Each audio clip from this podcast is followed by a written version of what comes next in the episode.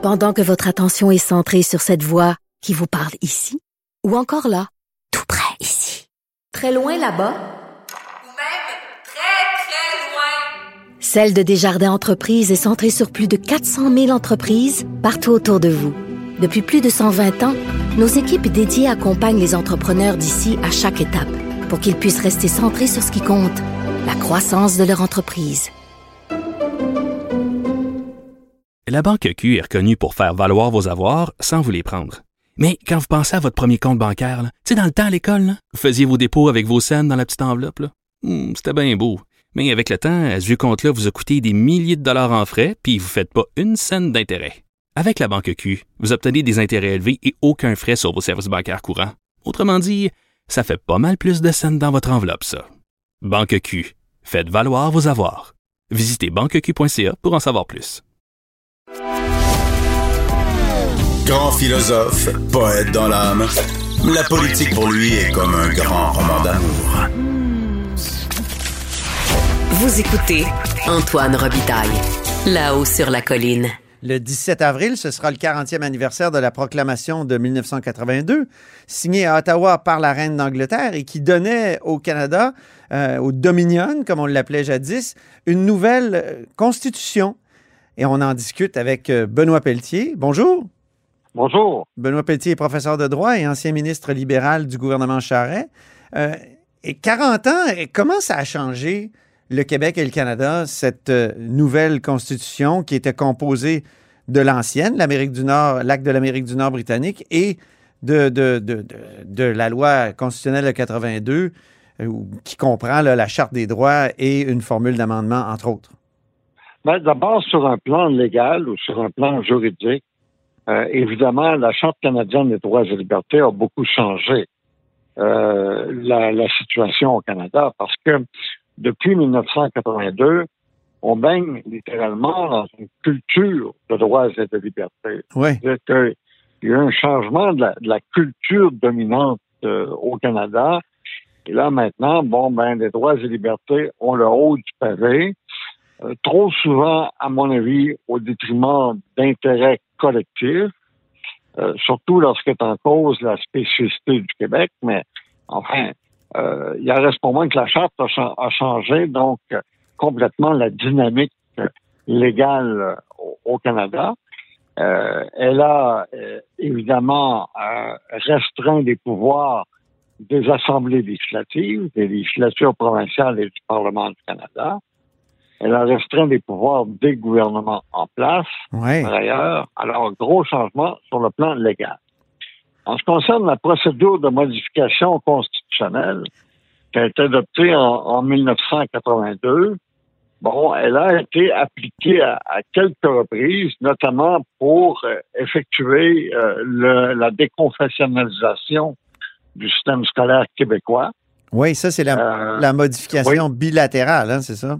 une modification bilatérale Ottawa-Québec qui a été faite à l'époque euh, à la demande de euh, Pauline Marois alors qu'elle était ministre. Euh, et, et donc, euh, ça a été une des occasions où la procédure de 1982 a été utilisée, mais depuis 1982, il y a des lois qui sont venues néanmoins alourdir la procédure de modification constitutionnelle. Oui.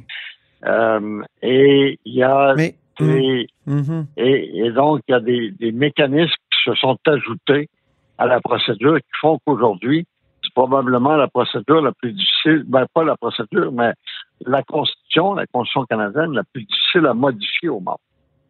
On ne se surprend pas donc que Pierre-Éliott Trudeau ait parlé d'une constitution bonne pour mille ans, Oui, ben, à l'image de celle de Lycurgue euh, à, à Sparte.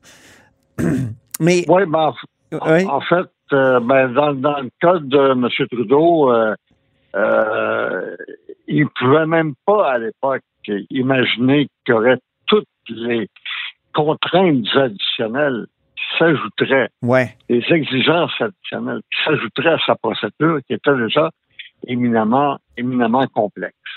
Dites-moi, Benoît Pelletier, à l'époque, justement, Pierre-Éliott Trudeau, j'ai relu ses discours, notamment celui du 17 avril 1982, et il dit rien de l'originalité du Québec n'a été sacrifié.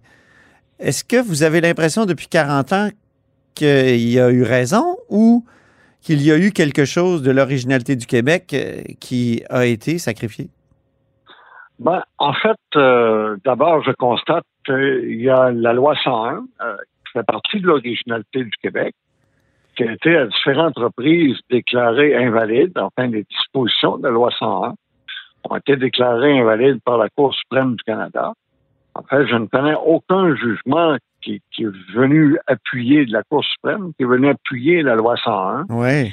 Euh, soit que la Cour a invalidé des dispositions de la loi 101, Mhm. soit qu'elle les a diluées, Mhm. euh, en, en quelque sorte. Alors bon, il y a déjà ça. Là, on constate par ailleurs qu'il y a une remise en question euh, du pouvoir dérogatoire, c'est-à-dire que on reproche au Québec, même dans certains milieux, on reproche au Québec d'utiliser le pouvoir dérogatoire Mhm. dans des lois comme la loi 21 sur la laïcité Oui. ou le projet de loi 96 sur la langue. Euh, alors, et, et on constate que, bon, euh, la charte de rapatriement ont affaibli aussi le Québec sur le plan politique. C'est-à-dire que vous ne pouvez pas modifier la Constitution sur des questions aussi fondamentales que celles euh, qu'il y avait en 1981-1982 sans que le Québec euh, soit diminué politiquement parlant. Euh, ne pouvez pas la modifier sans le consentement du Québec, sans que le Québec, finalement, n'en ait aucune conséquence sur le plan politique. Mhm. Euh, Alors, donc, euh, il y a un affaiblissement euh, du poids politique du Québec qui a découlé du rapatriement, en plus de toutes les questions légales, bien entendu. Donc, il y a, euh, Trudeau n'a pas eu raison. Trudeau- il y a de l'originalité du Québec qui a été sacrifiée. Le Québec Ben, moi, a je pense été- que oui. Moi, je pense que oui. Je pense qu'effectivement, c'est- encore plus difficile aujourd'hui dans le contexte légal qu'on connaît, avec une charte des droits et libertés qui est interprétée de façon assez unifiante par les tribunaux, euh, avec la remise en question des pouvoirs dérogatoires, avec le, Québec bashing qui qu'on constate un, peu partout au Canada et qui découle de l'affaiblissement politique du Québec. Je pense que c'est encore plus difficile aujourd'hui de faire valoir l'originalité québécoise dans l'ensemble canadien que ça l'était probablement en 1981. Mhm. Et je parle de 81 parce que c'est là qu'il y a eu l'entente politique, évidemment, qui a mené au rapatriement euh, d'avril 1982. Ce qu'on a appelé euh, peut-être abusivement la nuit des longs couteaux, mais, euh, ce qui a, mais ce qui a tout changé quand même. Ben, Et- Voyez-vous, ben oui, moi, je viens de, de prononcer une conférence euh, à Toronto, puis il y avait Tom Axworthy, qui est l'ancien conseiller de Pierre-Éliott Trudeau, Oui. et qui était conseiller de Pierre-Éliott Trudeau au moment justement où il y a eu euh, la nuit des longs couteaux, et puis euh, il euh, disait, bon, ben écoutez, euh, euh, Lévesque a commis des erreurs euh, stratégiques et puis ça a permis de faire éclater la, la bande des huit, huit provinces qui étaient contre au départ le projet Oui. de rapatriement unilatéral de M. Trudeau. Mais moi, j'ai répondu, vous savez, euh, on, on dit, on, on soutient qu'il y avait de toute façon aucune entente possible avec René Lévesque, mais Bourassa n'aurait pas signé non plus. Non. Jean Charest n'aurait pas signé non plus. Alors, euh, quand on quand on met tout le, le fardeau sur les épaules de René Lévesque en disant ben, et c'était pas possible d'avoir une entente avec lui, ben, d'abord, on oublie que lui dont on parle, là, celui dont on parle, c'était le premier ministre légitime du Québec à cette époque pertinente Mhm. et que même ses successeurs n'auraient pas adhéré à cette entente de 1982 et de fait n'y ont pas adhéré. À preuve, même, M. Bourassa a essayé de corriger l'affront de 1982. Il a travaillé pendant euh, plusieurs années. Oui, oui, absolument. Et puis, euh, Mais, finalement, ça n'a pas marché, non, mais vous, vous avez produit le, le fameux rapport Pelletier qui était en continuité avec les demandes de Mitch. Pourquoi il s'est rien passé quand vous étiez, ministre, vous étiez ministre pour corriger cette, euh, cette, cette constitution-là qui, qui, vous le dites vous-même, l'originalité du Québec est, est en partie sacrifiée? Oui. Ben, D'abord, il y avait deux volets à mon rapport. Il y avait un volet non constitutionnel, puis il y avait un volet constitutionnel. Mhm. Et puis, dans le volet non constitutionnel, euh, ben, il y avait euh, notamment euh, des ententes administratives avec Ottawa, des, la création du Conseil de la Fédération. Il y avait un certain nombre de propositions, la reconnaissance du Québec comme nation. Il y avait un, un certain nombre de, de, de propositions qui ne requéraient pas de modification constitutionnelle. Sur le plan constitutionnel, j'ai repris les demandes de Mitch, mais je suis allé beaucoup plus loin que cela parce que, parce que euh, Mitch, c'était minimal, hein, disait Oui. Robert Bourassa. Et puis moi, je voulais quelque chose pour le Québec qui soit maximal. Mhm. C'est-à-dire que je voyais pas pourquoi on se limiterait aux demandes minimales de Mitch. Je dois vous dire euh, que si c'était à, à- à refaire, là, si j'avais à le faire, ben, pas à refaire, mais si j'avais à le faire aujourd'hui, disons, Ouais. je, je m'éloignerais des demandes de Mitch. Parce que je pense que ça demande vraiment un, un ressourcement, là. Euh, Ah oui? Des demandes du Québec, oui, oui, oui. Euh, Des demandes du Québec sur le plan constitutionnel. Euh, Pensez-vous que. Ouais. oui, mais, mais cela étant dit, euh, à l'époque, on avait beaucoup peur de l'échec. Quelles seraient les conséquences d'un échec? Euh, sur euh, la position du Québec à l'intérieur du Canada? Ouais. Et puis, quelles seraient les conséquences d'un échec sur le Parti libéral du Québec aussi? C'était une préoccupation qu'on avait. Ouais. Pensez-vous que Jean Charest, aujourd'hui, s'il devient ministre, pas ministre, pardon, euh, euh, voyons, oui, s'il devient chef du Parti conservateur, euh, il devrait proposer quelque chose au Québec? Je crois que oui. Je crois que oui.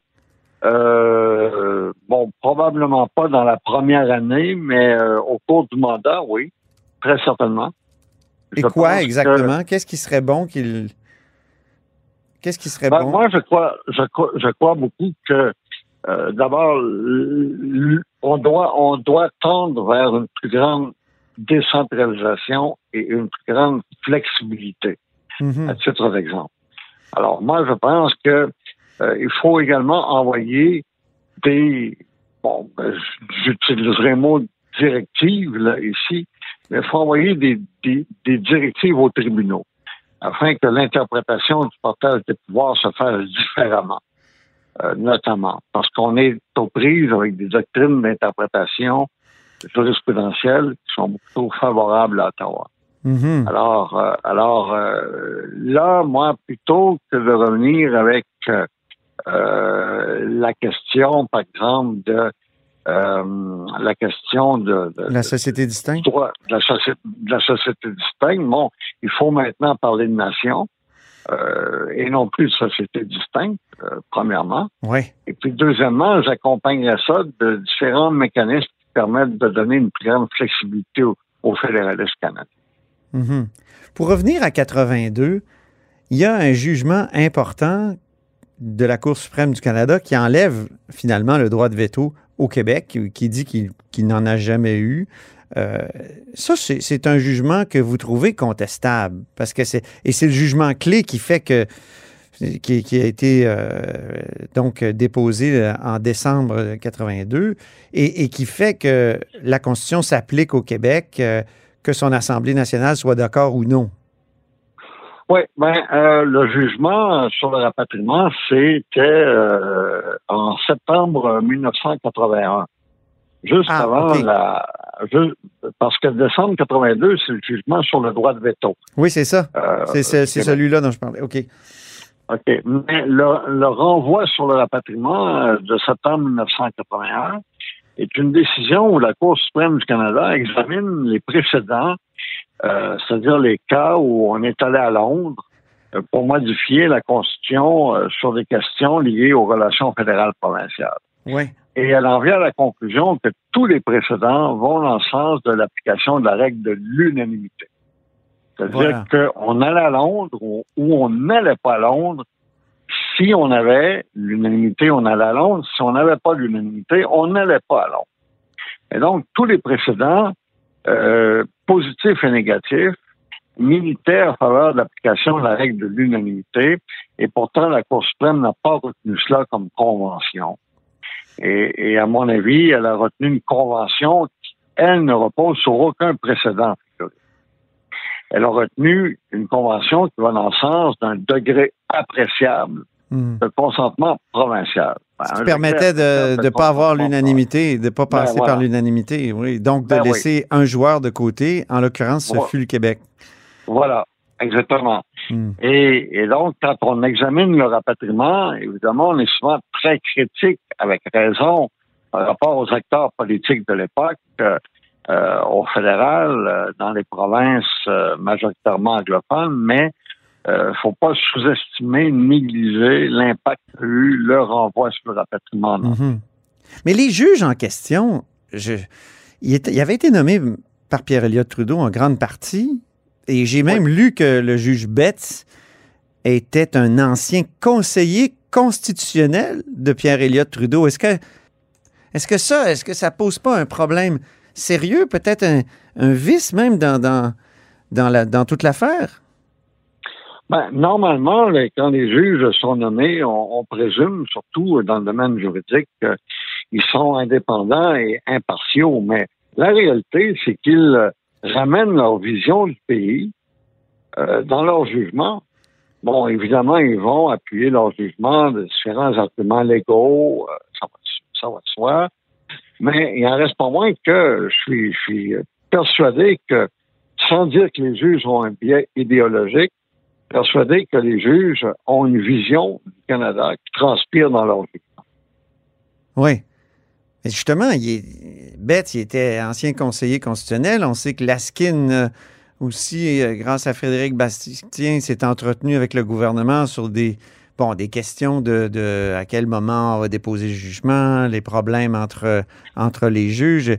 Euh, dans, la requête qui a été déposée par Bastien, Frédéric Bastien et Daniel Turp euh, lundi, pour euh, justement dire que la Constitution est inconstitutionnelle à cause de, son rapatriement, on soulève la question de l'indépendance du judiciaire qui aurait été violée. Est-ce que vous trouvez que c'est un bon argument, ça? Non, par contre, moi, je trouve que c'est.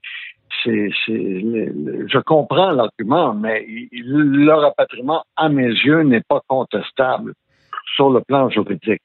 On peut évidemment remettre en question sa légitimité, cependant, ça, ça va de soi, sur, sur le plan politique. Mais je trouve que sur le plan juridique, ce n'est pas contestable. Mais cela étant dit, moi, j'ai toujours trouvé que c'était un jugement qui était franchement un jugement euh, illogique. Encore une fois, la raison, c'est que euh, on retient une convention constitutionnelle à la fin qui ne repose sur aucun précédent. Le Et jugement de vous direz- 81, c'est ça? Oui, oui. Et je vous dirais le renvoi sur le rapatriement, oui, le septembre 81. Et je vous dirais que quand j'ai vu arriver le, le livre euh, de Frédéric Bastien, il y a de cela quelques années, Oui, moi, pour moi, j'ai j'ai cru dans sa tête, premièrement. là. oui. Euh, et puis deuxièmement, je, ça venait comme appuyer ma perception, mes croyances que finalement le jugement était non seulement mal fondé, mais que c'était un jugement illogique. Quand vous étiez ministre, M. Pelletier, je vous posais souvent la question est-ce qu'il peut y avoir des, des négociations constitutionnelles? Puis votre réponse, invariablement, était le fruit n'est pas mûr. Est-ce Oui. que le fruit constitutionnel est irradié? C'est-à-dire, est-ce qu'il peut mûrir euh, ou est-ce que c'est c'est fini euh, 40 ans plus tard, il n'est pas possible de, rouvrir cette constitution-là puis de- d'accéder à certaines demandes du Québec Non, je, je, crois encore que euh, le dossier constitutionnel peut rouvrir, notamment, je vais vous dire, peut-être sur l'initiative des Autochtones cette fois-ci, euh, qui vont vouloir obtenir plus de reconnaissance constitutionnelle. Euh, on pourrait s'attendre également à ce que, euh, à la suite du décès d'Élisabeth II, qu'il y ait une remise en question au Canada de la monarchie euh, constitutionnelle. Mhm. Et puis, le Québec lui-même pourrait euh, être tenté euh, de faire un certain nombre de demandes et de prendre l'initiative. Moi, je je, je, je crois encore possible la réouverture du dossier constitutionnel, mais en même temps, je suis très, très bien placé pour en connaître la complexité. Mhm. Et c'est très, très complexe de rouvrir le dossier constitutionnel au Canada de nos jours. Et pour le moment, ça fait peur à peu près tout le monde. Oui. Mais, mais vous savez, euh, à l'époque, euh, euh, nous regardions, à l'époque où vous me posiez la question Oui. sur, euh, bon, nous regardions différents scénarios constitutionnels. Nous en regardions. Euh, et euh, mais je ne pouvais pas arriver, moi, dans une réponse et dire oui, savez-vous, on regarde des scénarios constitutionnels. Ça aurait été une bombe, Oui. absolument. ça aurait été une bombe extraordinaire. Alors, euh, alors finalement, mais ça ne nous empêchait pas d'en regarder et de d'espérer qu'il y ait une ouverture. Ben, merci beaucoup, Benoît Pelletier. Toujours un plaisir de vous parler. Ça me fait plaisir. Au revoir. Et c'est ainsi que se termine La Haut sur la Colline en ce mercredi. Merci beaucoup d'avoir été des nôtres. N'hésitez surtout pas à diffuser vos segments sur vos réseaux. Ça, c'est la fonction partage. Et je vous dis à demain.